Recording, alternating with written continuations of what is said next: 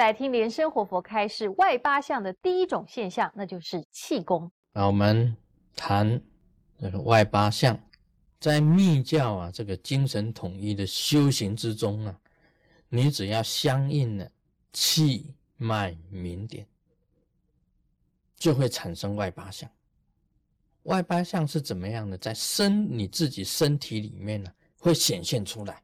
所谓外八项，就是八种外相，在你身体里面，自然它会显现出这八种现象出来。这是证明啊，你这个在修气啊，修开这个中脉，修这个明点容这个明点方面，有了这种正量的一种现象产生出来。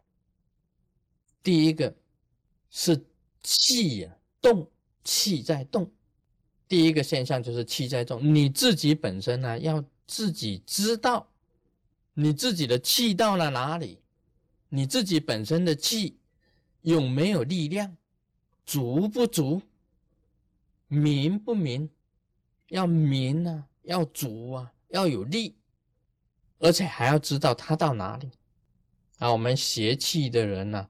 邪气的人应用这个气呀，是就是你本身能够应气的，这第一个现象啊，就是应气，所以你马上啊，这个气也可以发挥出来，啊，这个可以可以发挥出来的，啊，马上有这个气的那一种现象会出来，气在你身上怎么走怎么动，你都要知道的，而且随时可以应气。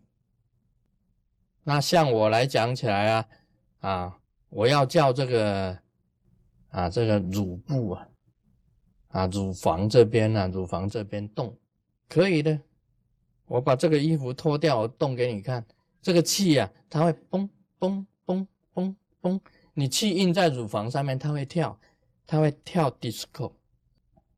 你要好，你这个右乳房不动，左乳房动，你气呀，意念在左乳房。它就嘣嘣嘣嘣嘣会动的，不是不会的。所以你气运到哪里，你要知道啊，你气运到哪个地方，这一种气动是第一个。你说提肛好了，提肛好一提起来，这个肛啊会震动的啊，不是只是把它的肛门肌肉收缩往上一提。它会动，为什么？因为你气在肛门，气在肛门下去的时候啊，你一提肛，一提起来，它这个肛门会震动。我们学这个密教的这个开顶法，就波啊啊波瓦法，一印气啊，一气一射顶，这个顶上这个窍门会嘣嘣嘣嘣嘣会跳的，这个就是一种气动的现象。我们有时候啊，好像这个 muscle man 啊，muscle 这里 muscle，你气运到这里来啊，到这个肌肉这边来，那个肌肉会动动动，会跳的，会弹动。这是第一个功夫，第一个外向。你知道气运到哪里，用意念运到哪里，气随着到哪里，气意合一啊，它全身在运行。那么这个当然要明，就是明白气在哪里。要力，要有力量，要足啊！我们看武侠小说里面呢，这个这个提气呀，有时候他这个写这个武侠人物啊，要上这个屋顶的时候，吸一口气，一提气，轻功提中术，哇，他上了屋顶，他是凭着那一口气上去的，他至少他懂得这个提。这个气提起来，身轻如燕呢，就这样一跳跳上去，而且踩在屋瓦上，不会把那个瓦都踩破。功夫不好的话，一下子一沉，身体一沉，他就把这个瓦都踩破。以前我看武侠小说，哇，很欣赏蜻蜓三点水，哇，你看蜻蜓啊，在这个水波上，啪，点一下，啪，点一下，点一下，哇，好厉害！我们也来学蜻蜓三点水，第一点它就嘣，就下去了。原来是怎么样子？这个气本身来讲起来没有提起来。蜻蜓三点水，蜻蜓本身也是靠着它的滑翔，其实它靠的也是一种气，把那个翅膀啊跟气啊这样子去点那个水的。还有一种啊，像那个八步赶蝉呐，八步赶蝉呐，凌空虚度啊，在虚空中啊，它凌空虚度是怎么样子描写的？当然这是武侠了。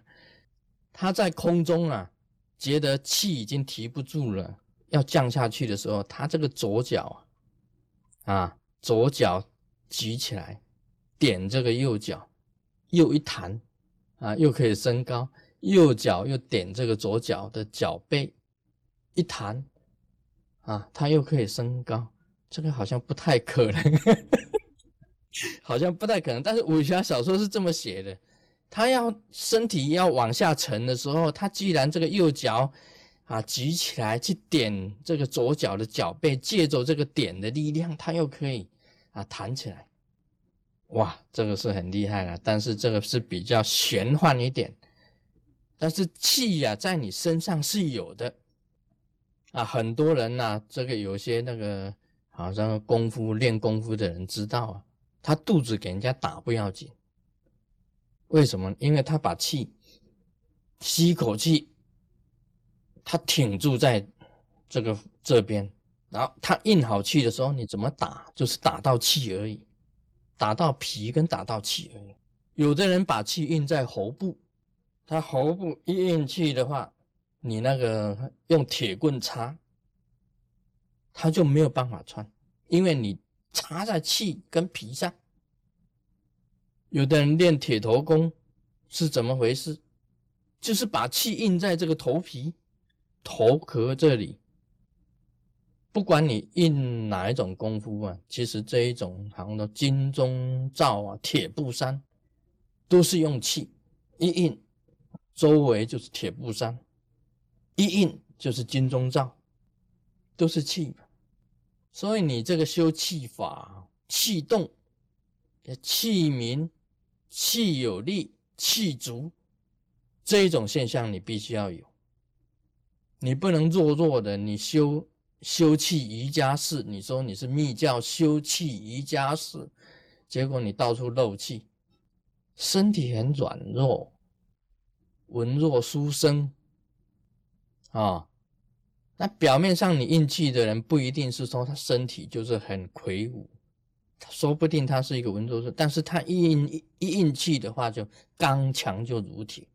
所以气动的现象，你修气的瑜伽术，无论在哪一方面，你都是第一的。无论在哪一方面都是第一的，这个是念力啊跟气啊一起应用。所以你修内功的也是跟气也是有关系啊。你修内功到最后啊，你会。啊，你身体会很好，那么你气会很足，跟我们密教啊根本就是相通，这也是一种生理现象。这外八项当中啊，第一项就是气本身明，要有力，而且要足。Om Mani Padme Hum。